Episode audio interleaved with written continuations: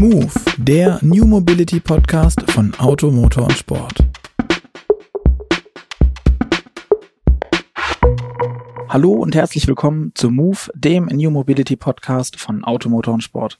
Mein Name ist Luca Leicht und an meiner Seite ist auch heute wieder der Leiter der Online-Redaktion, Gerd Stegmeier. Vielen Dank, Luca. Auch von mir ein herzliches Willkommen, vor allem an unseren heutigen Gast, Jörg Asterlosch. Jörg, du bist jetzt seit äh, gut 30 Jahren im VW-Konzern, hast angefangen als Elektriker quasi mit einer Lehre ähm, und bist viel rumgekommen im Konzern, äh, zwischendurch bei Audi of America. Auffälligstes Teil vielleicht deiner Biografie, du warst sehr lange Büroleiter oder im, im engeren Umfeld von Ferdinand Piech. Ähm, wie war er denn so? Äh, zuerst mal vielen Dank, dass ich da sein darf bei euch. Ähm, vielen Dank für die Einladung. Ähm, ich habe äh, in der Zusammenarbeit mit dem Herrn Professor Piech sehr, sehr viel gelernt. Bin sehr dankbar für diese Zeit. Ähm, wir haben die bei uns immer so ein bisschen bezeichnet als MBA on the Job. Also es war so eine Art Zusatzausbildung, wo man einfach sehr viele Wirtschaftsvorgänge direkt mitverfolgen konnte. Aber auch großes Wirtschaftskino wie die Themen Volkswagen und Porsche oder MAN, Scania, Truck Alliance. Mhm. Ähm, das sind Sachen, die kann man wahrscheinlich sonst eher wenig gut miterleben. Ja? Mhm. Und ähm, ich bin da, ja, ich bin einfach für die Zeit sehr dankbar, einfach vom, vom, vom Lernen, aber auch vom Mitmachen ja. und vom, vom Versuchen zu gestalten. Ähm, und ja, also äh, das Ende war natürlich auf keiner Seite schön, 2015 sozusagen, was mhm. da passiert ist, aber ähm, ich, ich habe einfach viel gelernt in der Zeit. Ja, ich war 16 Jahre praktisch mit Unterbrechung bei ihm. Ja. Okay. Und ähm, das ist ja 16, 15, 16, ich habe es nicht genau ausgerechnet, mhm. aber seit 99. Und ähm, das war einfach spannend. Also ich bin sehr dankbar für die Zeit. Ne? Also okay. das, äh, er kommt vor allem in der äh, Öffentlichkeit, wird er immer sehr oft als hart bezeichnet, ist er aber gar nicht. Sondern ist also ein äh, sehr herzensguter Mensch, äh, der sich um alles kümmert, um das ganze Umfeld, dass zum Beispiel für einen Mitarbeiter das Umfeld passt dass man, dass man dann sicherlich auch optimale Performance liefern kann, ja, aber dass wirklich alles okay ist und da wird sich um unheimlich viele Sachen gekümmert mhm. und ähm, das ist schon sehr, sehr nett. Also wirklich im allerbesten Sinne. Wie ein guter, wie man sich das von einem guten so einem, Chef, guten Chef wünscht eigentlich. Ja. Aber woher kommt dann dieses Bild des, des harten Hierarchen? Ja, ist eine gute Frage. Ähm, ich meine, manchmal, es gab natürlich auch gewisse, ähm, ich weiß nicht, gewisse Pressekonferenzen, wo das dann teilweise sehr hart rüberkam. Auf der anderen Seite ich gucke mir halt, und das will ich damit nicht vergleichen, aber ich gucke mir halt meine Firma, wo ich hier arbeiten darf, mit tausend Leuten an. Und äh, manchmal ist das gar nicht so einfach, ähm, oder für mich schon nicht einfach. Ähm, damit disqualifiziere ich mich jetzt für jede weitere Beförderung in Anführungszeichen, aber es ist nicht möglich, äh, dann wirklich alle so auf Spur zu haben, wie man sich das vorstellt, gemeinsam, ja, oder in einer gewissen Richtung äh, zu laufen, wenn man gemeinsam über Ziele definiert. Wenn man jetzt so ein großes Unternehmen leitet wie den Volkswagen-Konzern, stelle ich mir das ungleich äh, schwieriger vor. Ähm, und vielleicht wird man dann, manchmal muss man dann auch sich manchmal härter ausdrücken, damit das wirklich von jedem verstanden wird. Also bin da ganz vorsichtig mit, ähm, mit Einschätzungen, weil ich glaube, das ist wirklich keine egal wer das davor oder danach alles gemacht hat, ja, die, die Leitung da vom Volkswagen-Konzern, ich glaube, das ist keine einfache, überhaupt keine einfache Aufgabe. Und da stellen sich vor auf ihn, ich habe hier meine 1000 Mitarbeiter und ich möchte sicherstellen, dass diese 1000 Mitarbeiter und deren Familie, also mal Faktor 4 oder 5, immer eine Arbeit haben und auch erfolgreich und äh, Spaß dabei haben auch, ja. Und äh, so eine Persönlichkeit hat dann halt das Problem bei, bei 600.000 sozusagen, ja. Und, oder je nachdem, wie die Zahl halt war zu dem Zeitpunkt. Hm. Das ist, stelle ich mir sehr, sehr. Das ist halt eine Riesenverantwortung. Ich also stelle mir genauso vor, ja. Und wenn man da irgendwann sich mal ein bisschen vielleicht druckvoller oder, oder, oder prägnanter ausdrückt, dann kann ich das sicherlich auch verstehen, ja. Weil man einfach natürlich sagt, hey, ähm, ich, ich, ich muss das, ich muss das möglich machen, ja. Sonst, sonst, sonst läuft der Laden sozusagen an die Wand. Und ähm, ja, insof insofern äh, mag das vielleicht manchmal dazu beigetragen haben, aber ich glaube, also ganz viele Geschichten, die äh, einfach total nett und freundlich und menschlich sind und ähm, ich möchte die Zeit nicht missen. Ja. Hm. Ja, spannend. Ähm, seit 2010 gehört jetzt zu diesem großen Volkswagen-Konzern auch Italdesign. Das ist äh, mit ein Grund, warum du jetzt hier sein kannst. Ähm, Italdesign macht seit 1968 Autodesign. Mhm. Ne? Eigentlich ähm, vor allem für andere, für andere mhm. Konzerne. Ähm, erste Golf, äh, der erste Fiat Panda, all das äh, kommt von hier. Ähm, jetzt bist du hier und ihr baut ein eigenes Auto, ein erstes Auto, das, ähm, das euer Logo trägt ähm, und die Technik drunter ist prompt Audi R8, klar, VW-Konzern. Ähm, was mich interessieren würde, äh, ist das jetzt eher euer Zukunftsmodell und was sagen denn die anderen Konzerne dazu, dass ihr ähm, jetzt Teil des großen VW-Konzerns seid, wo ihr eben auch für die viel arbeitet? Mhm. Also ich glaube, Teil des VW-Konzerns zu sein in unserer, in, in unserer Aufgabe macht es manchmal leichter, manchmal schwieriger. Vielleicht ganz kurz, was wir anbieten, ist auf der einen Seite, dass wir komplette Fahrzeuge entwickeln. Mhm. Also wirklich von, von, vom Design bis hin zur Homologation oder zur Freigabe vor den entsprechenden Behörden, wo man diese Freigabeempfehlung für den OEM dann, also für den Autohersteller aussprechen muss. Dann äh, entwickeln wir Mobilitätssysteme. Das beschäftigt ihr euch ja insbesondere mhm. mit bei Move.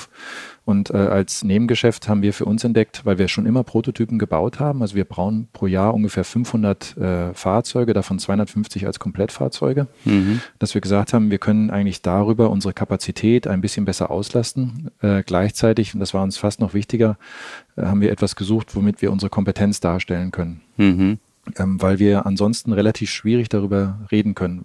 Wir haben ja viele Autoprojekte und viele Engineering-Dienstleister müssen natürlich Geheimhaltung über ihre Aufgaben äh, äh, wahren, so dass ich zum Beispiel gegenüber neuen Mitarbeitern, Studenten, aber auch gegenüber anderen Autoherstellern schlecht mit was werben kann, was ich, was ich nicht erzählen darf. Das ist doch wahnsinnig frustrierend, oder? Wenn man, wenn man ganz viel in der Schublade hat, aber die Schublade immer abgeschlossen ist. Ja, äh, ein bisschen frustrierend ist das schon. Vor allem, weil man manchmal halt dasteht und sagt, äh, ja, Mensch, das haben wir schon gemacht und wird man eigentlich gern drüber reden. Aber auf der anderen Seite äh, kennt das eigentlich jeder, der an dem Dienstleister hier arbeitet, das weiß man vorher. Und äh, die Autoindustrie hat natürlich grundsätzlich ganz, ganz viele Dienstleister und dass man eigentlich gewohnt, nicht über seine, äh, nicht über seine Arbeit in der Öffentlichkeit zu sprechen. Mhm. Und insofern geht das. Und äh, dieses, dieses äh, eigene Auto, äh, und wenn ich da ein bisschen korrigieren darf, ist es nicht ganz das erste, sondern wir hatten einmal für Helmut Newton ein Auto gebaut. Mhm. Das nannte sich der Touareg tatsächlich, also okay. äh, auch so geschrieben. Es war ein, äh, ein Jeep oder ein Geländefahrzeug mit einem wilden Gitterrohrrahmen. Der wurde für ihn gebaut, steht, glaube ich, jetzt irgendwo in einem Museum äh, mhm. über ihn. Ähm, so dass es nicht ganz das erste Auto war, aber wir haben uns halt gesagt, wir müssen, wenn wir unsere Kompetenzen darstellen wollen, das aufzeigen ähm, und äh, wollen damit das eigene Fahrzeug bauen. Und das musste ein Sportwagen sein, weil wir nur geglaubt haben, dass wir nur das auch wirklich verkaufen können, weil wir es halt fünfmal verkaufen mussten, um die Kosten zu amortisieren, mhm. sozusagen. Das war, ja. weil wir es nicht als Investment betrachten wollten, sondern zumindest als Break-Even. Das sollte sich schon tragen. Es muss sich schon tragen, ja. Also ist es ja eine Marketing-Investition, aber ich kann mir nicht leisten, das komplett zu bezahlen. Dafür, dafür müssen wir zu sehr hier aufs Geld aufpassen in der Firma. Ja. Verstehe. Und äh, glauben denn die anderen Firmen, die Auftraggeber Ihnen noch, äh, dir noch, dass die, ja. dass, dass sie jetzt bei euch gut aufgehoben sind und ihr ähm, geheim umgehen können mit den Sachen? Ganz wichtige Frage habe ich eben nicht beantwortet. Ähm, die, was unheimlich wichtig ist bei uns, ist, dass wir äh, sogenannte, äh, wir nennen das Chinese Walls oder chinesische Mauern halten mhm. gegenüber den unterschiedlichen Projekten und äh, wir müssen da äh, einfach alles für uns behalten. Das bedeutet, wenn ein Volkswagen mit mir arbeitet, dann äh, erwartet natürlich Volkswagen, dass das äh, geheim bleibt und auch gegenüber den anderen Projekten unsichtbar ist. Und das erwartet äh, genauso äh, ein anderer Hersteller äh, von mir, weil mhm da ja extrem viele Investitionen für ihn mit verbunden sind. Wenn es ein großvolumiges Fahrzeug ist, dann äh, hängen da ja teilweise Milliarden an Investitionen mit zusammen. Und äh, das möchten die schon für sich behalten oder selber definieren, wann sie was kommunizieren und äh, auch nicht, dass irgendwelche von ihren Entwicklungen halt rüberwandern zu jemand anderen. Ja. Und das ist ganz, ganz, ganz wichtig. Aber äh, in der, ähm, in der Welt der Engineering Service Provider, die halt Design, Engineering und auch Prototyping machen, wir sind sicherlich nicht die einzigen. Wir hoffen, äh, einer der guten. Aber ähm, da gibt's immer wieder Dienstleister, äh, wie zum Beispiel in EDAC ja, aus Deutschland, mhm. die für alle äh, auch für alle ähm, äh, möglichen Hersteller arbeiten. Mhm. Und auch mhm. die werden sicherlich, äh, muss man die Kollegen natürlich fragen, aber sie werden ganz bestimmt daran, hart daran arbeiten, dass die Themen geheim bleiben mhm. gegeneinander. Aber wie macht man das mit den Mitarbeitern? Also wie sorge ich dafür? Hab, habt ihr hier jetzt irgendwie 17 Kantinen und dann müssen die in Schicht essen? Also ich meine, wenn ich mir jetzt überlege, wenn ich mit den Kollegen mhm. irgendwie Mittagessen gehe, dann redet man ja zwangsläufig mal hier und da über die Arbeit, was, was für eine ja. Geschichte man arbeitet, was für ein Projekt. Wie auch immer. Und dann fallen doch auch mal irgendwie Schlagwörter und dann muss doch aber der am Nachbartisch so, oh, oh, was ist das? Ja, also äh, sowas kann theoretisch passieren, aber äh, das ist auch ein, wir essen tatsächlich in Schichten, aber nicht nach den Projekten, sondern weil sonst einfach die Kantine zu voll ist. Ja. Äh, wir haben zwei nur und nicht 17, leider, weil das Essen auch sehr gut ist, denke ich. Aber äh, wir, äh, das muss man trennen. Das hängt teilweise damit zusammen, dass wir zum Beispiel den Projekten Codenamen geben oder auch Codenummerierung. Und ich muss zugeben, ich habe ein kleines Kärtchen bei mir ja, die Codenamen sind teilweise so, äh, so verkodet, dass ich sie mir, also es sind nur Nummernkombinationen, dass ich mir teilweise selbst fast schon nicht merken kann, ja, weil das ist nach Region kodiert und nach allem, was dazugehört. Ähm, natürlich weiß man dann irgendwann, ne, der arbeitet da bei Projekt XYZ, aber um ein Beispiel zu geben, äh, wir hatten ähm, zum Beispiel äh, vor kurzem mal ein Projekt hier, äh, was äh, wie jedes andere einfach äh, sehr sensibel war ähm, und äh, ich muss dann auch immer gucken, wer ist für dieses Projekt eingetragen. Wenn man äh, zu einer größeren Gruppe spricht, äh, kann das jetzt jeder wissen, weil das alle betrifft, die an dem hm. Projekt arbeiten oder muss man eben äh, das Meeting verlagern oder teilen.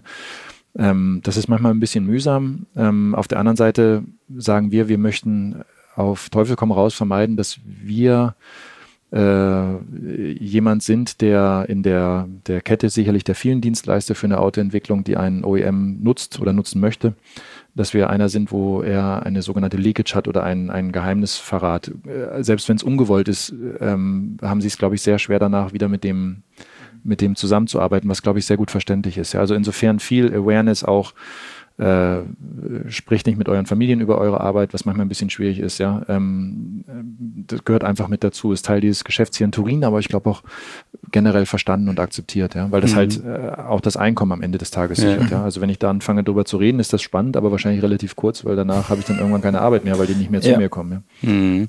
Aber umgekehrt wäre es ja eigentlich auch super hilfreich, wenn sich die Leute austauschen könnten über diese verschiedensten Ideen. Ähm, wie kriegt man da noch die maximale Kreativität raus aus so einer Kommunikation. Ja, oder ihr entwickelt auch Sachen dann doppelt. Also quasi, dann sitzen da zwei Teams gefühlt an derselben Idee. Ja, na gut, also es ist, unser Standardgeschäft ist ja die Serienentwicklung von Autos in aller Regel. Äh, und wenn ich die Serienentwicklung von Autos habe, muss ich halt zum Beispiel eine Tür konstruieren und äh, die Tür ist in irgendeiner Art und Weise eigentlich immer, immer irgendwie gleich, wenn ich das mhm. so sagen darf, ja. Das heißt, da, äh, da unterhalten wir uns dann eher darüber, dass wir zum Beispiel neue ähm, Konstruktionsprinzipien mit Unterstützung von virtueller Realität anwenden oder ähnliche Themen. Die stehen dann sicherlich auch für alle zur Verfügung. Aber wenn Sie zum Beispiel einen Mitarbeiter haben, der, das passiert auch, die arbeiten dann zum Beispiel mit einem Autohersteller hier bei uns in sogenannten Co-Location-Räumen, also wo wir alle zusammensitzen haben. Die sind wirklich so intensiv eingebunden, dass sie dann an diesem Projekt arbeiten. Und es dauert manchmal äh, Monate, bis sie auf ein neues Projekt kommen und äh, nach, nach diesen Monaten der Zusammenarbeit ähm, macht man dann halt sehr klar, und das versteht auch jeder, eigentlich muss man es fast nicht sagen, dass man halt äh, darüber Stillschweigen behalten soll. Klar vergisst man das nicht im Kopf, glaube ich, ist so wie wir auch unsere, unsere ja. Tätigkeiten nicht vergessen. Aber das muss man schon sauber trennen und äh, auch, dass man wenn man dann mit XYZ zusammenarbeitet, dass man nicht erklärt, ja, aber bei ABC machen wir das aber so. Das, das darf nicht sein, ja. Das ist, das ist klar. Äh, weder das ABC das zu nennen, noch äh, einfach so einen Transfer herzustellen. Das geht auch nicht. Es ist schwierig manchmal, das stimmt, ja. Ähm, Nochmal zurück auf, auf euer eigenes Auto, den Zero hm, Uno. Ähm, als Duetta kostet der 1,9 Millionen Euro, oder? Ja, als, ohne, ohne Steuern. Ohne Steuern, ja.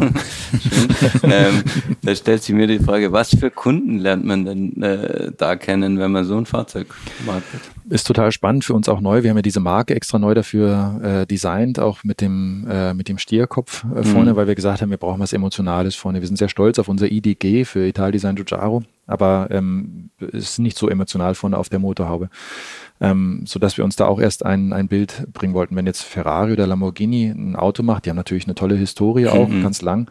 Unsere Historie ist eher unbekannt. Ja, das heißt, es ist relativ schwierig, erstmal sichtbar zu werden. Deswegen haben wir auch das Fahrzeug in Genf entsprechend vorgestellt.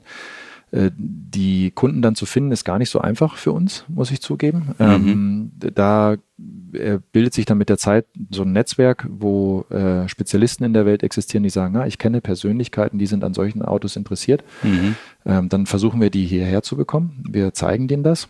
Äh, und wenn sie unseren Prozess sehen, dann können wir sie von unserer Firma überzeugen, weil wir halt wie Ferrari, nicht wie Ferrari eine, eine, eine Firmenhistorie haben, die extrem bekannt ist und sichtbar ist.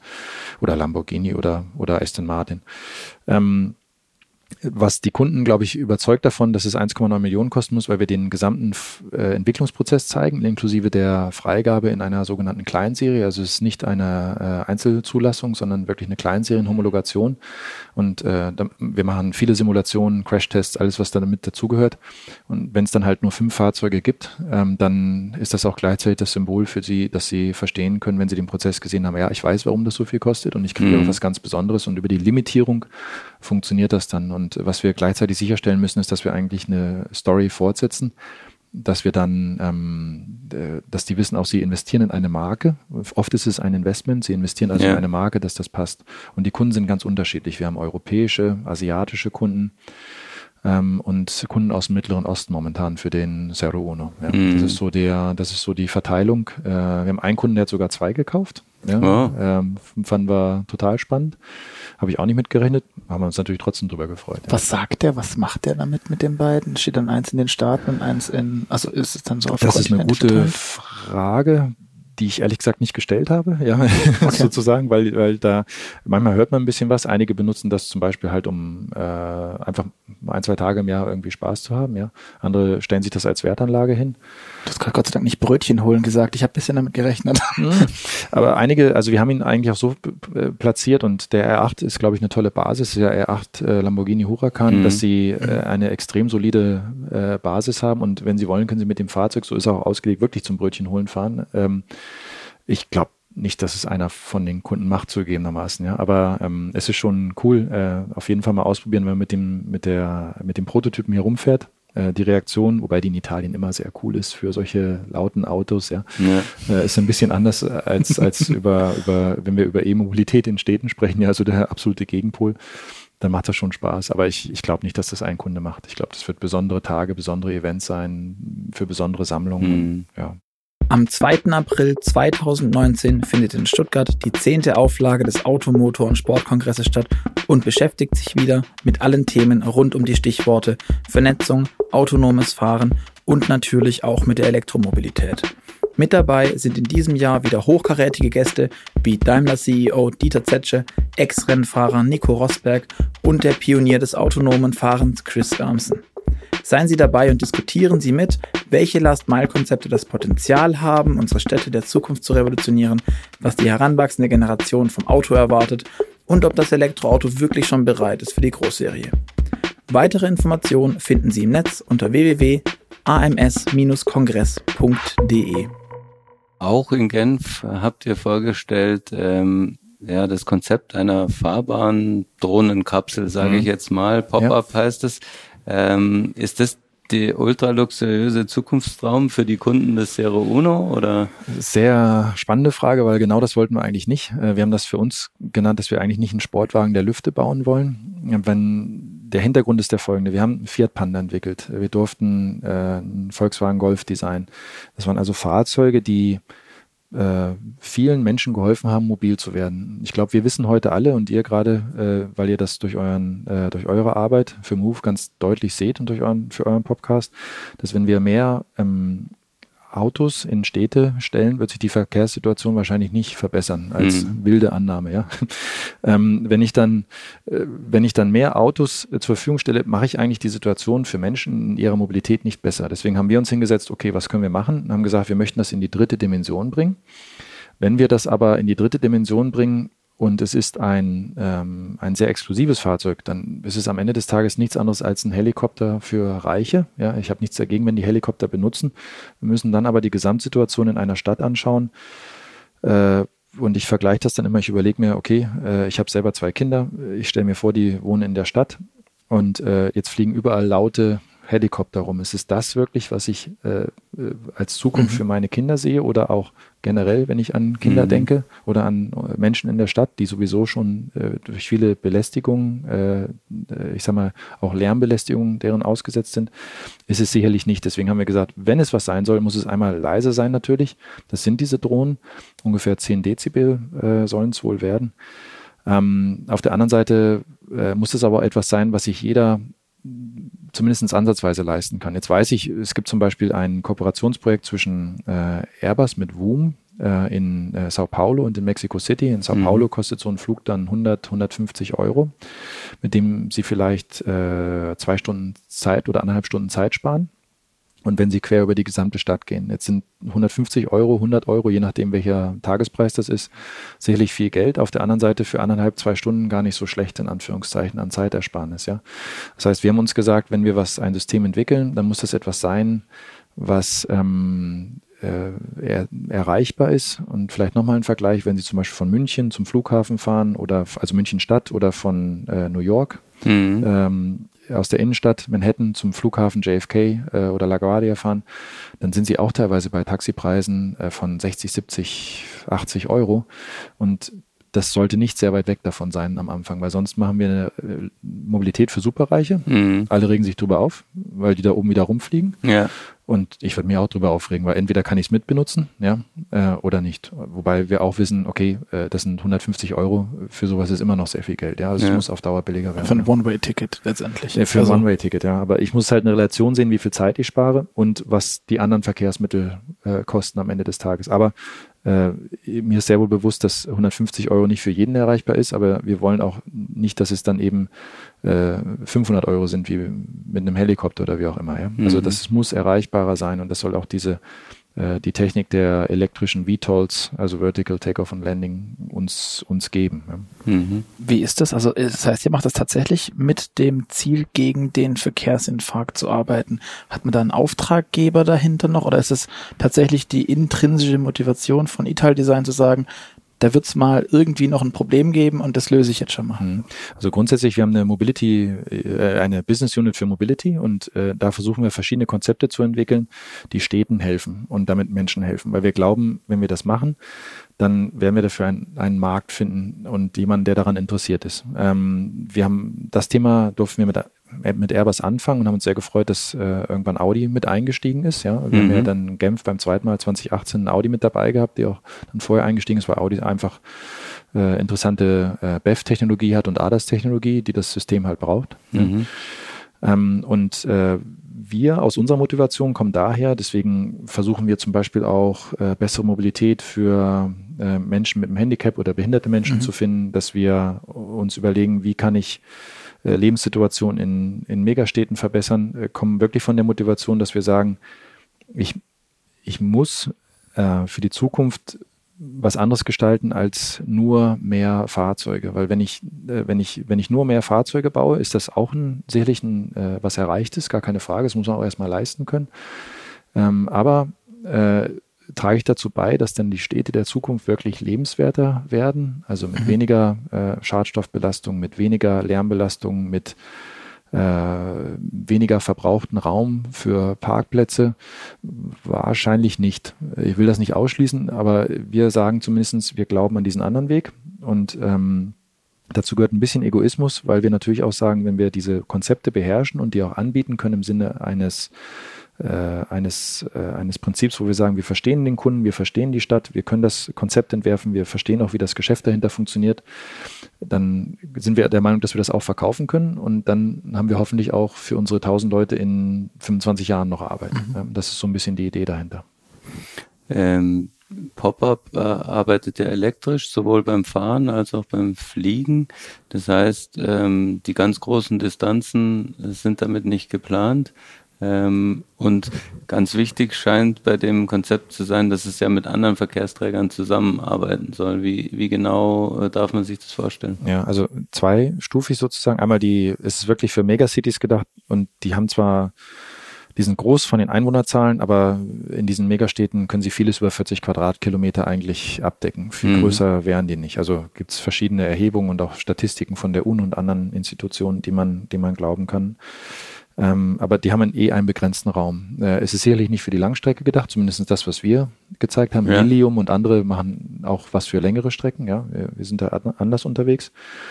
Nicht besser oder schlechter, hoffe ich, aber anders. Ja. Ähm, und ähm, wir möchten äh, dann schon sicherstellen, dass dieses Verkehrsmittel verbunden ist mit anderen Verkehrsmitteln. Äh, wir glauben, dass wir ähm, am Ende des Tages äh, in der Großstadt darüber sprechen, dass ich von A nach B möchte. Äh, mhm. Wenn äh, ihr irgendwo unterwegs seid, zum Beispiel in New York oder LA, dass ich dann aber dazu kommen sollte, dass optimal verschiedene Verkehrsmittel miteinander verbunden sind. Mhm. Vielleicht optimal auch für die Umwelt, also nicht nur für mich. Vielleicht möchte ich manchmal etwas mehr zahlen, dann habe ich einen Zeitvorteil.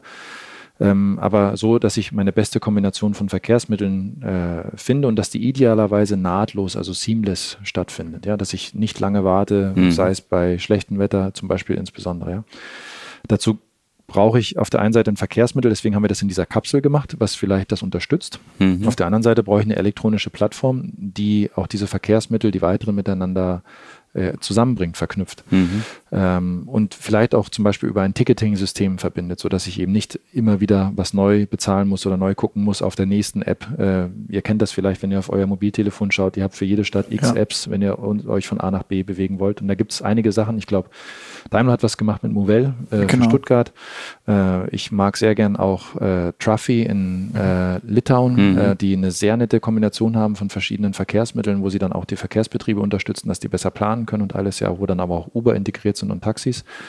Und äh, ich glaube, sowas muss in Kombination da sein. Und mhm. wir haben dann halt die Kapsel gezeigt, weil die Kapsel passt halt nett unter die Drohne. Die kann auch fahren, ohne dass man sich rausbewegen muss. Also ist gerade im Winter oder bei schlechtem Wetter äh, mhm. wirklich sehr gut.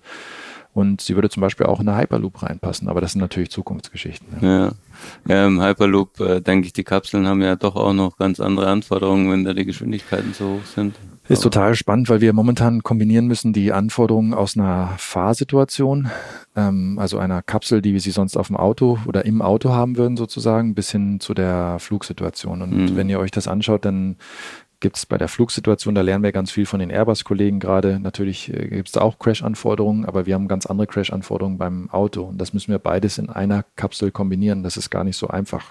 Kostet uns gerade viel Schweiß. Das wollte ich nämlich gerade fragen. Also äh, in der Vorbereitung auf das Gespräch habe ich mich gefragt, okay, ihr baut irgendwie gefühlt ein bisschen sowas wie ein, wie ein Flugauto. Mhm. Ähm, dass ihr Airbus braucht, weil ihr noch nie was in die Luft gejagt habt, klar aber warum brauchen die euch? Aber also jetzt äh, gleich zweimal Veto, einmal der äh, natürlich nett gemeint. Ich hoffe, wir jagen nie irgendwas in die Luft. aber ich habe das schon richtig verstanden. Die andere Sache ist, wir nennen das ganz ungern Flugauto, weil das, weil dieser Begriff schon so lange vielleicht na, äh, Henry Ford hat sogar fliegende Autos schon erwähnt, ja. Also mm. äh, ist bestimmt 80 Jahre her oder 70 Jahre her, ich weiß es nicht. Das war nicht das, unerfolgreich. Absolut. Aber wir nennen das halt deswegen Mobilitätssystem, weil es, weil es was Integriertes sein muss. Ja, wobei das natürlich kein echter sexy Name ist, gebe ich zu. Ähm, ich glaube fest daran, dass für Mobilitätssysteme der Zukunft Leistungen und Produkte in einem Netzwerk erzeugt werden müssen. Und damit muss ich auch akzeptieren, dass ich nicht alles kann. Deswegen haben wir gesagt, lass uns doch mit denjenigen sprechen, äh, dem Leader in Aerospace. Ich glaube, das ist auch der Claim von Airbus, äh, aber den wir auch täglich äh, sehen, wenn wir uns von A nach B bewegen in der Luft. Und äh, lasst uns dort äh, schauen, ob wir eine Zusammenarbeit herstellen können. Und äh, das war der Grund, warum wir mit Airbus gesprochen haben. Ja, weil Airbus, glaube ich, auch innovativ ist, nach vorne denkt äh, was wir eigentlich auch sein möchten. Und gleichzeitig beherrschen die einfach ihr Feld, so wie wir glauben, dass wir halt das Fahrende äh, beherrschen. Ja? Und äh, ich glaube, wenn sich dann zwei Partner zusammentun, dann kann aus eins plus eins hoffentlich auch mehr werden. Aber das ging sicherlich auch, wenn ich jetzt, keine Ahnung, hunderte von Millionen in die Hand genommen hätte, die ich eh nicht habe, äh, und das dann selber entwickelt hätte, ob ich dann schneller geworden wäre, sei mal dahingestellt. Ja? Also mhm. deswegen denke ich, ist die Zusammenarbeit einfach wertvoll. Und beide Partner haben hoffentlich einen Gewinn dadurch, ja. Aber mal, mal ehrlich jetzt, ich, Mobilitätskonzept, ich nenne es jetzt nicht Flugauto. ähm, wenn ich es richtig weiß, soll das Ding irgendwann auch autonom fliegen. Das heißt, da muss niemand, sonst müsste jeder ja einen Pilotenschein machen oder wie so ein mhm. Tragschrauber-Ding zumindest oder so ein Quark. Ja. Das ist ja super aufwendig und würde ja eine Einstiegshürde bedeuten, die vermutlich mehr oder weniger unüberwindbar ist. Ja. Das heißt, am Ende soll das Ding autonom sein. Jetzt sind wir aktuell an dem Punkt, dass Level 2 automatisierte Fahrzeuge mhm. die ganze Zeit nur Mist machen, sich aufhängen, keine Ahnung was. Jetzt wollt ihr mit dem Ding in die dritte Dimension. Mhm. Ernsthaft? Ja, schon. Also es gibt, glaube ich, zwei Sachen zu unterscheiden. Einmal sollten wir Flug und Fahren äh, voneinander trennen. Und wenn wir auf der Flugseite äh, uns das Thema anschauen, äh, das ist vielleicht auch nochmal eine Frage an die Kollegen von Airbus oder anderen Flugspezialisten, dann äh, scheint es doch so zu sein, dass zum Beispiel gerade bei Linienflugzeugen äh, schon sehr viel wirklich autonom stattfindet. Das heißt, ich glaube, auch wenn es um Sense and Avoid geht und äh, wie sich ein Flugzeug in der Luft bewegt und wie der Pilot unterstützt wird, dass da schon sehr viel autonom stattfindet, im Gegensatz zum Auto. Aber das ist Das- die Linie. Und ihr Richtig. wollt ja Individualverkehr in der Luft machen. Genau, so dass wir denken, dass wir am Anfang sicherlich einen Piloten da sitzen haben werden, aber dann auch im nächsten Schritt wird es sicherlich eher Linienverkehre geben, nämlich zum Beispiel äh, typischer Anwendungsfall, über den viele sprechen, ist vom, ähm, vom Flughafen in die Stadt, ja, an zwei, drei Stellen in der Stadt und von da aus geht es dann weiter. Ich glaube, die größere Herausforderung, die wir auf der Flugseite haben, ist die Batterieleistung, die Batteriekapazität. Äh, die größere Herausforderung, die wir auf der Fahrer- oder auf der fahrenden Seite haben, ist das autonome Fahren tatsächlich, weil wir natürlich sagen, wir möchten, dass das auch in die Innenstadt zum Beispiel von Stuttgart oder von München oder von New York fährt. Und wir möchten das äh, dann wieder, wenn wir zum Beispiel Kinder haben oder auch uns selbst oder unsere Partnerin oder Frau, dass wir dann sagen, wir möchten natürlich auch, dass diese Personen sicher sind. Also es darf kein Unfall passieren. Und diese Situationen sind unheimlich komplex. Das wisst ihr von euren anderen Interviews, die ihr Mhm. gemacht habt. Ähm, so, also zwei Kernherausforderungen sehen wir. Ähm, äh, das autonome Fahren auf dem Boden, das, äh, das Thema Batterie in der Luft und gleichzeitig gibt es dann viele Sachen zu skalieren. Da hast du recht. Ich muss zum Beispiel das ganze Thema Air Traffic Management System in eine Stadt bringen Ja. können. Und ähm, dafür sind wir umso dankbarer, dass wir dort mit Spezialisten sprechen dürfen wie Airbus, die halt äh, das einfach wissen, was sie tun. Ja? Und äh, deswegen ist das toll, dass wir mit den Kollegen dort zusammenarbeiten dürfen. Wie klappt denn die Zusammenarbeit so aus den verschiedenen Dimensionen? Also finden sich Ingenieure immer sexy irgendwie oder Ja, klar. knallst, knallst da auch mal? Ingenieure finden sich immer sexy und sind natürlich auch immer sexy, muss ich als Ingenieur natürlich auch sagen. Nein, Spaß beiseite. Ähm, äh, ich glaube, wir haben unheimlich viel gelernt in der Zusammenarbeit mit Airbus, weil die uns natürlich teilweise auch angeschaut haben und gesagt, warum macht ihr das so und so? Und wir haben gleichzeitig die Frage auch umgekehrt äh, gestellt. Mhm. Das heißt, ich glaube, wenn zwei Fraktionen zusammenkommen, gibt es immer auch irgendwie eine Befruchtung, was sehr cool ist. Ja. Äh, vielleicht manchmal auch bis hin zu Verzweiflung und sagen, jetzt lasst uns das mal machen, wir kriegen das schon hin. Äh, auf der anderen Seite ähm, äh, arbeiten wir halt gerade an den nächsten Schritten, um zu gucken, okay, wie kann man das weiter testen, das System. Und ähm, wenn man da immer wieder mit den beteiligten Ingenieuren und Machern spricht oder auch die Leute, die sich zum Beispiel mal so ein Business Case angucken dahinter, dann gibt es ganz viel Informationsaustausch und äh, ich kann immer sagen, ich aus jedem Gespräch, das ich mit Airbus-Kollegen habe, lerne ich. Und äh, ich hoffe, das geht nicht nur mir so, vielleicht geht das den Kollegen auch so, wenn sie mit unseren Spezialisten sprechen. Ja? Also dazu gehört aber auch, ähm, dass man halt offen füreinander ist und auch zuhören möchte und äh, vielleicht mal die Position des anderen verstehen möchte. Ja? Also Ja. wenn man natürlich nur in seiner Welt sich bewegen will, dann klappt das wahrscheinlich nicht. Hm. Da habt ihr ja keine schlechten Voraussetzungen, weil ähm, eure Leute arbeiten ja ständig an anderen Dingen und müssen sich auch immer wieder neu eindenken. Ja, und wir müssen uns vor allem, ich glaube, was in Italien ganz stark gefahren wird, ist, dass wir hier versuchen, kundenzentriert zu arbeiten. Wir versuchen immer den Kunden zu verstehen. Und äh, einmal, weil es das bessere Produkt gibt, das erfolgreicher hoffentlich nachher ist, wenn wir den Kunden wirklich verstanden haben. Auf der anderen Seite, nochmal, wir sind ein Dienstleister. Das heißt, äh, der Kunde hat äh, am Ende des Tages eigentlich immer recht, etwas schwarz-weiß gesagt. Ja. Ähm, das heißt aber, wenn der Kunde zum Beispiel kommt und sagt, ich möchte das aber so und so machen, weil ich da hinkommen möchte und wir sind der Meinung, das geht aber anders besser, dann müssen wir zumindest äh, nicht oberlehrerhaft sagen, sagen, nee, das macht ihr jetzt anders. Und dann macht er das halt mit jemand anderen, äh, sondern dass wir sagen, okay, wir verstehen, wo du hin möchtest, aber lass uns doch mal gucken, ob dieser Weg auch funktioniert, weil Mhm. das kann vielleicht was sein, da haben wir ein bisschen Erfahrung drin und glauben, dass das funktionieren kann. Also diese offenen Gespräche muss man führen. Dazu gehört aber auch, dass man den, ähm, den Kunden und seinen Partner dann auch äh, sozusagen umarmen wollen muss. Ja, Ja. also ich muss mich auf den einlassen, weil der sagt das ja auch nicht ohne Grund, Mhm. äh, äh, sondern weil er halt auch mit seinem Erfahrungshintergrund kommt. Ja, und ich glaube, wenn man das zusammenpackt, dann kann da was Gutes rauskommen. Das ist manchmal schwierig, gebe ich zu. Ja, es ist halt manchmal, wir kennen das aus unseren normalen Diskussionen, weil das ist halt die Position mag ich nicht, aber ich glaube, es kann helfen. Wussten Sie schon? Move gibt es nicht nur als Podcast, sondern auch als über 100 Seiten starkes Magazin am Kiosk. Darin widmet sich die Redaktion von Automotor und Sport viermal im Jahr allen Themen, die uns in Zukunft bewegen. Die aktuelle Ausgabe hat das Thema Vernetzung als Schwerpunkt und beschäftigt sich mit digitalen Diensten im Auto, gibt einen Ausblick auf das Interieur der Zukunft und zeigt, wie Elektroautos mit der Ladesäule kommunizieren. Außerdem gibt es Fahrberichte zu den wichtigsten E-Autos am Markt und wir werfen einen Blick in die Metropolregion Rhein-Ruhr und zeigen, wie die einstige deutsche Industriehochburg mit eindrucksvollen Projekten zum Hightech-Standort werden will. Also auf zum Kiosk oder direkt online bestellen unter www.move-magazin.de. Wie ist das? Du hast vorhin schon das Thema Energie und Fliegen wird kompliziert mit der Batterie vielleicht ein bisschen. Wie ist denn da das Thema Batterietechnik bei euch gerade? Ja, also ähm, ich glaube, wir müssen schon noch deutliche Sprünge machen, damit eVTOLs einen funktionierenden Business Case haben. Also es hilft mir nicht, wenn ein eVTOL äh, fünf Minuten fliegt oder zehn Minuten fliegt. Jetzt haben wir diese ganzen, kennen wir diese ganzen Veröffentlichungen und jeder sagt, ja, also 200 kmh, äh, 100 Kilometer Reichweite oder es gibt Veröffentlichungen von der NASA. Äh, jetzt hat Roland Berger gerade veröffentlicht. Wir haben was mit Porsche Consulting gemacht und der Porsche SE, was super spannend war. Und alle geben relative lange Reichweiten an. Jetzt müssen wir bei uns gleichzeitig anschauen, es haben intelligente Leute aus dem Silicon Valley gesagt, dass wir normalerweise überschätzen, was wir in den nächsten zwei Jahren erreichen können und normalerweise unterschätzen, was wir in zehn Jahren erreichen können. Mhm. Ich glaube, da ist durchaus was Wahres dran.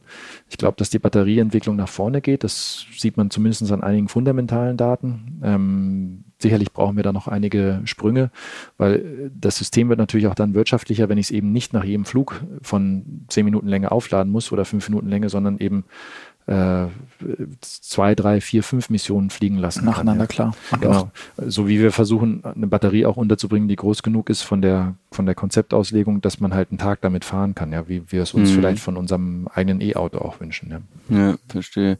Das heißt, ähm, jetzt hast du es gerade schon angesprochen, in zehn Jahren Ne, ist das auch ein Zeitraum, wo man sich eine, eine, erste Realisierung vorstellen könnte?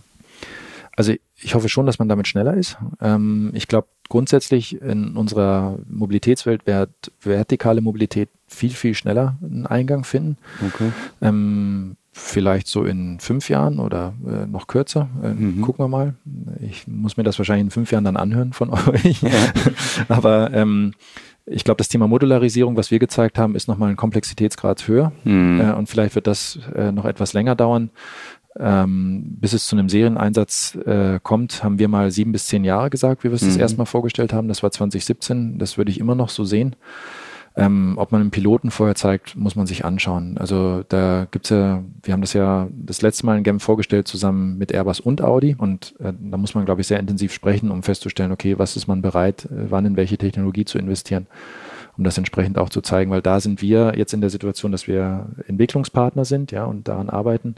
Und das ist auch unsere natürliche Rolle, weil ich ja das Fahrzeug, Flugzeug, das modulare Verkehrskonzept nicht selber produzieren möchte, aber ich möchte in der Lage sein, sowas entwickeln zu können für andere Kunden. Hast du da schon mal drin gesessen? Also bist du schon mal ein paar Meter also gibt es da schon was? Nein, also wir haben das momentan in Genf gezeigt. Mhm. Äh, wir gucken uns jetzt gerade mal den nächsten Schritt an. Äh, wir glauben aber von der Zeitleiste haben wir äh, vorgesehen, äh, dass wir äh, in anderthalb Jahren da was eins zu eins fliegen zeigen könnten. Ähm, müssen wir aufpassen. Vielleicht ist es ein bisschen kürzer, vielleicht ein bisschen länger, so dass die Modularität auch funktioniert. Wir gucken verschiedene Proof of Concepts gerade an, wo wir kurzfristiger vielleicht noch mehr zeigen können. Aber möchte ich drüber reden, sozusagen, wenn es tatsächlich hm. stattgefunden hat, sozusagen, dass man über, äh, dass man gackert, wenn das Ei gelegt ist, ja, aber da, da ist sicherlich in Summe immer noch viel Arbeit notwendig. Aber ähm, über das hinaus, also dass das Ding dann wirklich mal fliegt und, und vielleicht Im auch die Kapsel aufnehmen ist. Ja, genau. Ähm, genau. die andere Geschichte ist natürlich, ähm, diese, das Intermodale zu lösen. Da muss man ja mit unglaublich vielen weit verzweigten Partnern sprechen. Wer macht das bei euch oder kriegt ihr da irgendwo noch Rückenwind? Ja, uns erstmal ganz wichtig, also wir kriegen sehr viel Zuspruch für das System grundsätzlich. Es gibt viele, die äh, mhm. äh, mögen die Idee sehr mit dem Intermodalen und dass ich in einer Kapsel sitzen bleiben kann und dass dadurch der Nutzer machen kann, was er machen will mit seiner Zeit und nicht seine Taschen zusammenhält sozusagen. Ähm, uns ist wichtig, dass wir zum Beispiel gesagt haben, wir entwickeln dieses äh, Kopplungssystem, aber das Kopplungssystem soll für jeden verfügbar sein. Mhm. Also ähm, vielleicht wie früher äh, quasi Open Source Open so Source oder wie ja heute würde man sagen Open Source oder Android ich bin im Kopf immer noch bei VHS ja so dass der Standard für jeden okay. dass der Standard für jeden verfügbar ist ähm, und vielleicht äh, im Sinne von Open Source oder im Sinne von Linux mag es dann dazu kommen, dass jemand mit einer besseren Idee kommt. Ja, aber ähm, ich glaube, was nichts bringt und auch hier geht es darum, den Kunden zu verstehen. Mal angenommen, wir drei kommen auf eine Stadt zu und sagen, wir möchten dieses System gerne einführen äh, kommt aber mit dem Preis, dass ihr nur unser System benutzen könnt. Wenn ich Bürgermeister oder relevanter Entscheider von der Stadt wäre, würde ich dazu wahrscheinlich nicht ja sagen, weil ich muss das ja nachher meinen Wählern erklären, dass da irgendwas unterwegs ist, neu, was vorher noch nie da war, ist vielleicht ein Vorteil. Auf der anderen Seite sage ich, du kannst aber dich nur noch so fortbewegen oder deswegen, das kann weder das einzige Verkehrssystem sein, äh, noch sollten wir, glaube ich, so arrogant sein und sagen, äh, nur dieses äh, System darf dann auch nachher fliegen. Das kann nicht funktionieren. Es funktioniert übrigens auch allein deswegen nicht, weil wenn Sie dann für eine Stadt ein Air Traffic Management System haben, da müssen sich ja verschiedene Systeme unterhalten mhm. können. Ähm, etwas, was wir überhaupt nicht behandeln in unserer Arbeit, sondern das muss ein Partner, äh, das müssen andere Partner machen. Ja? Und da, äh, ich glaube, da muss man einfach offen sein und in Richtung Open Source denken. Macht sowas Airbus aber nicht schon? Also ich bin jetzt nicht so firm, was die Flug Fliegerei angeht, aber da könnte ich mir vorstellen, dass es da schon irgendwie höherwertige internationale Standards gibt. Die gibt es logischerweise im, im, im Autobereich jetzt bei Ihnen so nicht. Genau, also wir haben ja natürlich äh, zum Beispiel Zulassungsstandards weltweit, ja, die, die gewisse ja. Grundlagen haben, die sich teilweise nach Kontinenten unterscheiden. Äh, Airbus hat äh, die verschiedenen äh, Autoritäten, mit denen die sich unterhalten und ich glaube, es ist gut, dass jeder sich mit seinen bekannten Autoritäten sozusagen unterhält. Wir müssen irgendwann gucken, wann wir die Kombinationen bekommen. Sie haben heute noch keine Regulierung zum Beispiel für elektrischen Flug. Da gibt es aber verschiedene Arbeitsgruppen, äh, wo sicherlich auch Airbus beteiligt ist, aber auch andere Partner, die sich darum kümmern, dass elektrischer Flug irgendwann mal richtig äh, richtig reguliert ist, in Anführungszeichen. Ja. Okay. Ähm, wenn wir uns das weiter betrachten, ähm, jetzt machen Sie was total Verrücktes. Früher haben Sie mehr so Autos gemacht, mhm. eher klassisch dann, wenn man so will. Ähm, Gibt es jetzt Leute bei Ihnen im Team, wir hatten vorher schon über Ihre Mitarbeiter gesprochen, ähm, die sagen, ah, ich glaube eigentlich schon viel lieber an der Drohne arbeiten. Das ist ja. irgendwie ziemlich fancy und das mhm. andere ist halt, das habe ich jetzt schon ein paar Jahre gemacht. Ja, hatten wir. Also wir haben, wir haben nicht das Problem, dass sich zu wenige Mitarbeiter von uns dafür melden, sondern die möchten alle mitmachen. Das ist aber eigentlich auch sehr geil. Entschuldigung, wenn ich es so ausdrücke, aber es ist wirklich so, weil ähm, das ist ja die beste Motivation, wenn ich ein cooles Projekt habe, ja, dass sie sich darum kümmern kann. Das ist toll und das freut uns unheimlich. Äh, und wir haben super motivierte Leute, auch die sich aus allen möglichen Ecken beworben haben bei uns in der Firma. Ja, wir sind ja klein, aber die sich halt gemeldet haben und gesagt, boah, kann ich da mitmachen? Und das ist super, weil das sind die besten motiviertesten Mitarbeiter, die ich mir äh, aussuchen kann. Unser Standardgeschäft sind weiterhin die normalen Autos für den Moment. Heißt aber auch, dass ich dankbar bin für die, die weiter sagen, ich möchte immer, immer besser werden auf meinem Standardgeschäft, weil davon leben wir natürlich auch, ja. Also die Kombination brauche ich. Also, ähm, wenn man das jetzt alles so anschaut, ähm, intermodal und vernetzt und so, aber was glaubst du persönlich, ähm, wie wird das das äh, Verkehrskonzept so das, das Massenkonforme, mit dem sich die meisten Leute unter, äh, bewegen. Wie wird das ausschauen in Zukunft? Also ich glaube, mein ältester Sohn ist 13 Jahre, der wird wahrscheinlich noch einen Führerschein machen, auch weil wir ein bisschen auf dem Land wohnen. Ähm, mein jüngerer Sohn ist sieben Jahre. Ich glaube nicht, dass er so schnell den Führerschein machen wird. Das sehen wir heute schon in verschiedenen Umgebungen, äh, zum Beispiel in den USA oder auch hier in Europa in größeren Städten, dass es nicht mehr so hip ist. Ich glaube, die, diese, diese zukünftige Mobilität wird ganz anders wahrgenommen. Und äh, vielleicht zurückgehend auf, die, auf dieses eine Zitat ähm, aus dem Silicon Valley. Ich glaube, dass wir uns momentan keine Vorstellung davon machen, wie Mobilität in zehn Jahren tatsächlich aussieht. Mhm. Bitte, äh, die, ihr kennt dieses Standardbeispiel, vor zehn Jahren hat es gerade das iPhone sozusagen angefangen zu geben. Ja. ja. Und heute ist es überall.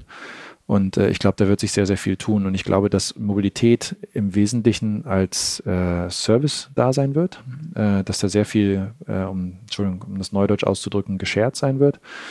Ich glaube weiterhin, dass aber die Individualität äh, immer noch da sein wird, ja, weil das immer wieder was Besonderes wird. Aber wenn wir drei irgendwie zur Arbeit fahren, dass wir auch die Zeit besser nutzen wollen, weil wir dann vielleicht nachher am Abend mehr für Familie, Freunde oder mhm. für irgendwelche andere Aktivitäten haben, weil wir dieses, äh, diese, diesen Transfer einfach besser für uns nutzen können. Deswegen bei uns auch diese Kapsel-Idee, weil wenn ich natürlich einen Transfer habe, der multimodal stattfindet, ist das super. Mhm. Äh, aber wenn ich überall andauernd von, äh, von, von Bahn in S-Bahn, in Taxi auf E-Bike umsteigen muss, dann kann ich äh, auch nicht mehr wegschaffen. Also dann bin ich einfach nur beschäftigt. Das ist cool, fühlt sich vielleicht auch gut an, aber das kann nicht der Weisheit letzter Schluss sein. Deswegen ja. diese Idee mit dieser Kapsel. Ja. Aber ich glaube, Mobilität wird anders sein und da müssen wir auch oft wirklich auf junge Leute hören. Ich bin jetzt 46 äh, wir stellen natürlich viele Leute ein, die kommen nach dem Studium, ja, die, die, ich bin 30 Jahre in der Firma, die sind jünger als ich in der Firma bin. Mhm. Und ich glaube, wir tun gut daran, oder ich tue jedenfalls gut daran, wenn ich auf die höre. Ja. Weil die können echt wichtige Beiträge liefern und äh, ich muss dann äh, ich muss mich von meinem angestammten Platz wegbewegen, weil, weil ich das sonst nicht verstehe, diese neue Mobilität. Ja, ich finde immer noch ein, ein RS-Modell von Audi finde ich halt einfach cool, ja, und höre das gerne und rieche das auch gerne. Mhm. Ähm, das macht vielleicht ein Mitarbeiter, der hier auf äh, Elektromobilität arbeitet, gar nicht an, ja, oder Ja. auch auf Verkehrskonzepten für Städte oder wie laste ich eine U-Bahn besser aus, Mhm. ja. Aber ich muss mich trotzdem mit allem beschäftigen. Ja.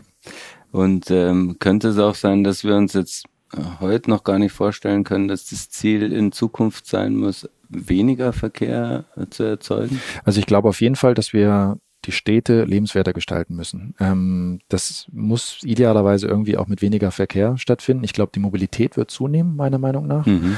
Wir sehen das in Zusammenarbeitsformen hier. Das kennt ihr auch, wo man über VR-Brillen an Mhm. gemeinsamen Projekten arbeiten kann.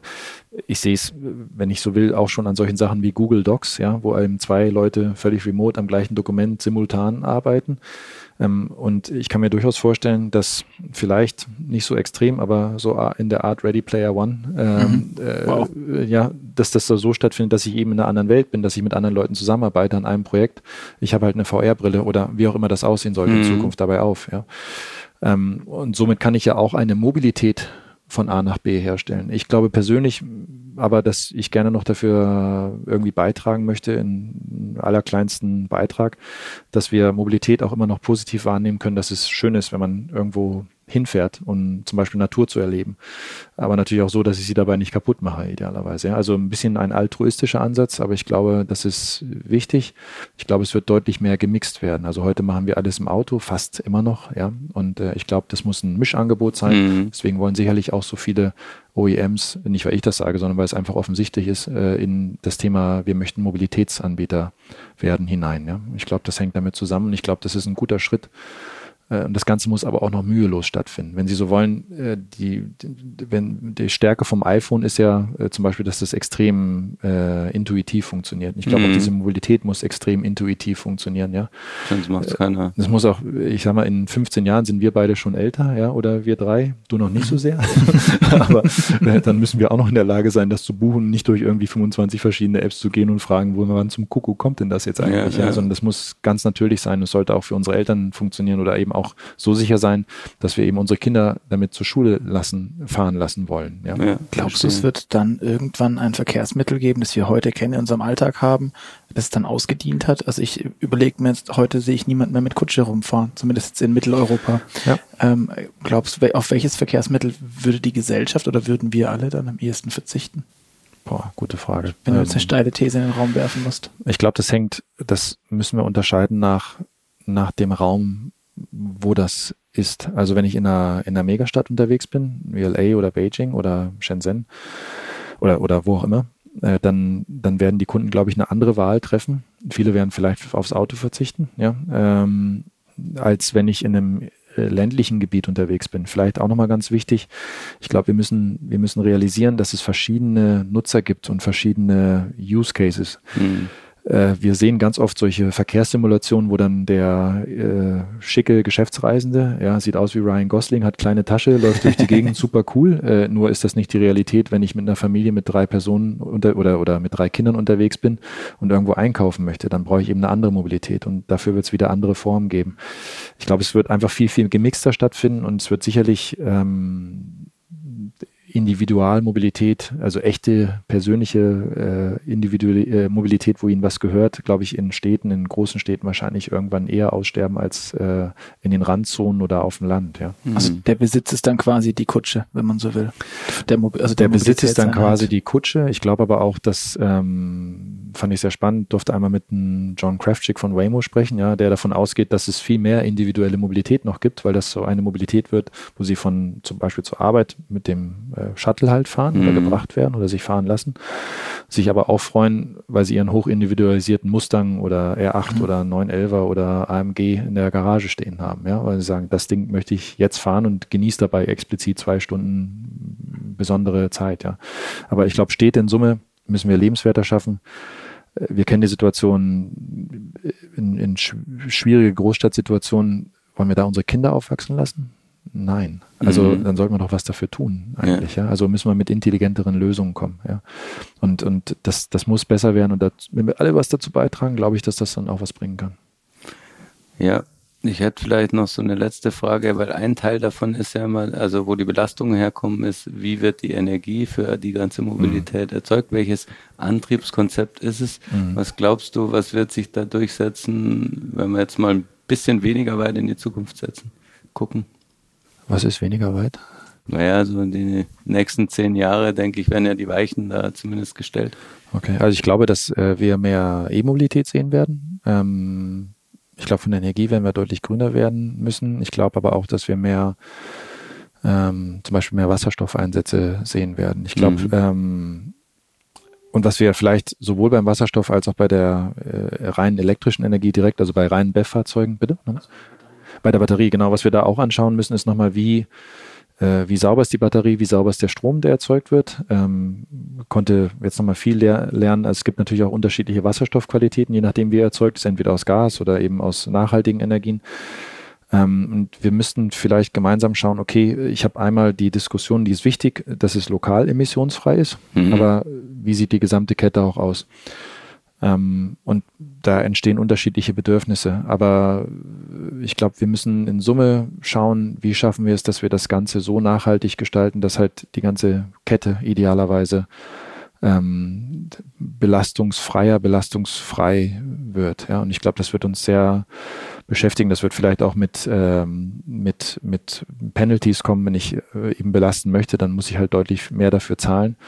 Äh, aber ich glaube auch, dass es da vielleicht ein bisschen ausgewogener wird, weil ähm, äh, salopp gesagt, äh, wenn ich jetzt viel Geld habe, viel Mittel habe, dass ich dann schmutzig unterwegs sein kann, kann ja auch nichts in der Sache sein. Und ich glaube, so kennen wir viele Menschen auch nicht. Die wollen ja auch nicht explizit irgendwie die Umwelt verschmutzen. Ja? Also das heißt, da müssen auch Möglichkeiten gestellt werden und äh, wir müssen Lösungen für diese Menschen entwickeln, ja, damit die auch genutzt werden können, die aber auch funktionieren. Ja? Also äh, wenn Sie über Wasserstoff sprechen, wo kann ich denn überall tanken? Kann ich das wirklich äh, mühelos machen? Ja?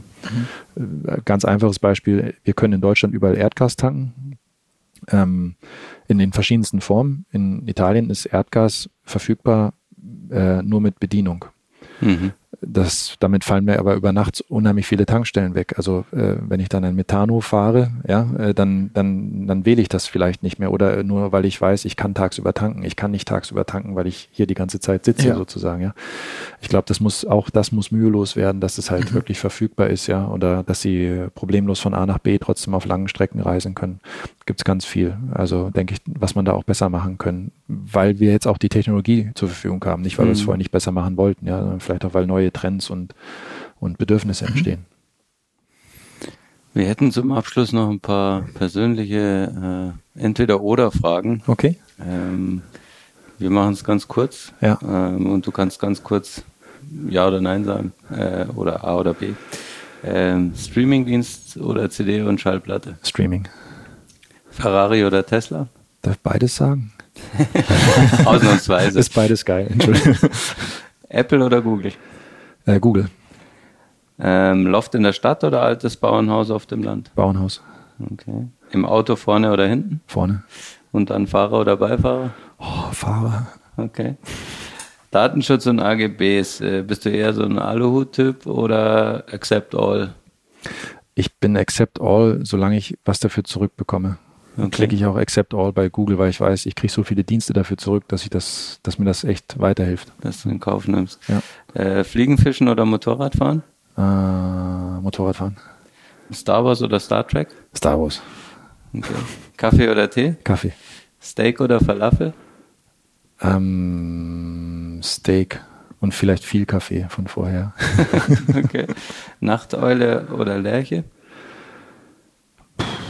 Eigentlich eher Lerche, glaube ich. Okay. Dauert aber manchmal ein bisschen länger, es zu Eule ist. Mit viel Kaffee, ja. genau. Sehr gut. Dann ist gut, dass wir heute uns am Mittag getroffen haben. Jörg, vielen Dank. Das war ein super spannendes Gespräch über die Zukunft der Mobilität, über euer neues Projekt, über euer Auto und auch wie dein Werdegang hier in dem, in dem VW-Konzern war. All die Hörer da draußen, vielen Dank fürs Zuhören. Wir hören uns wieder in zwei Wochen am Freitag, wie immer. Wenn es euch gefallen hat, ähm, bewertet uns bei iTunes, äh, schreibt Kommentare, schickt uns Mails. Ähm, wir sind gespannt, was ihr sagt und ähm, hoffen, ihr seid nächstes Mal wieder dabei. Vielen Dank. Bis dahin. Ciao. Tschüss.